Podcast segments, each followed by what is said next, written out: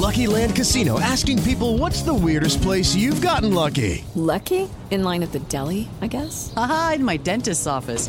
More than once, actually. Do I have to say? Yes, you do. In the car before my kids' PTA meeting. Really? Yes. Excuse me, what's the weirdest place you've gotten lucky? I never win and tell. Well, there you have it. You can get lucky anywhere playing at LuckyLandSlots.com. Play for free right now. Are you feeling lucky? No purchase necessary. Void where prohibited by law. 18 plus. Terms and conditions apply. See website for details.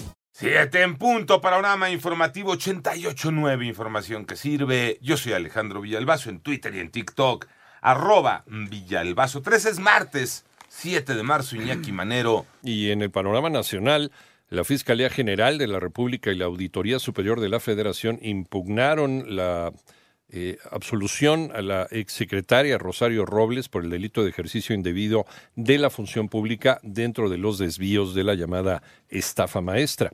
En tanto, uno de los dueños del hospital Santé en Durango fue detenido para ser investigado por el delito de homicidio tras los contagios de meningitis que hasta ahora suman 36 personas fallecidas y 80 casos de contagios. Un elemento de la Guardia Nacional accionó por error su arma y lesionó a nueve de sus compañeros, esto es en Culiacán, Sinaloa.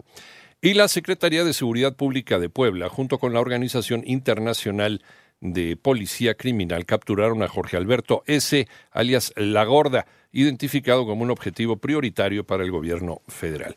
Ahora, ahora le toca a pescados y mariscos. Los precios registran un aumento en desbandada. María Inés Camacho. De acuerdo con un estudio de mercado realizado por la Alianza Nacional de Pequeños Comerciantes, revela que los pescados y mariscos subieron casi 12% con respecto al año pasado. Habla Cuauhtémoc Rivera, presidente de la Alianza. La cuaresma 2023 se encareció respecto al 2022 en un 11.89. El kilo de guachinango en esta temporada se está cotizando hasta en 580 pesos el kilo. El camarón de pacotilla a 380 y el filete de mojarra o tilapia hasta en 190. Agregó que esto provocará que las familias inviertan casi 2.500 pesos para cumplir con los días de Semana Santa. 88.9 Noticias. María Inés Camacho Romero.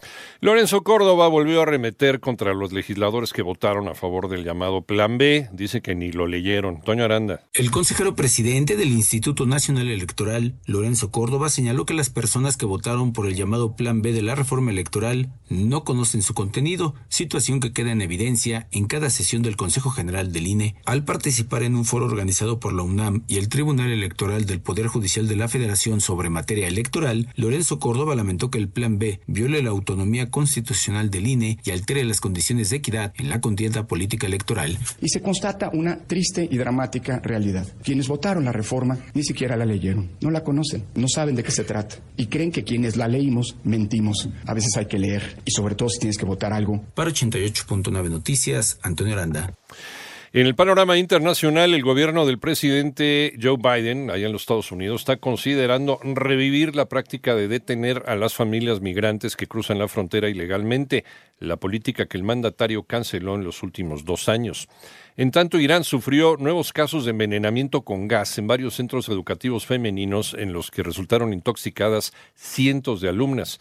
Y un terremoto magnitud 6 sacudió hoy martes la isla sureña de Mindanao, en la región meridional de Filipinas. Las autoridades aún no dan un balance de daños, pero descartaron que haya riesgo de tsunami. China le exigió a los Estados Unidos que deje de interferir ya en Taiwán. Agregó que Pekín se reserva la opción de tomar medidas si la isla declara su independencia.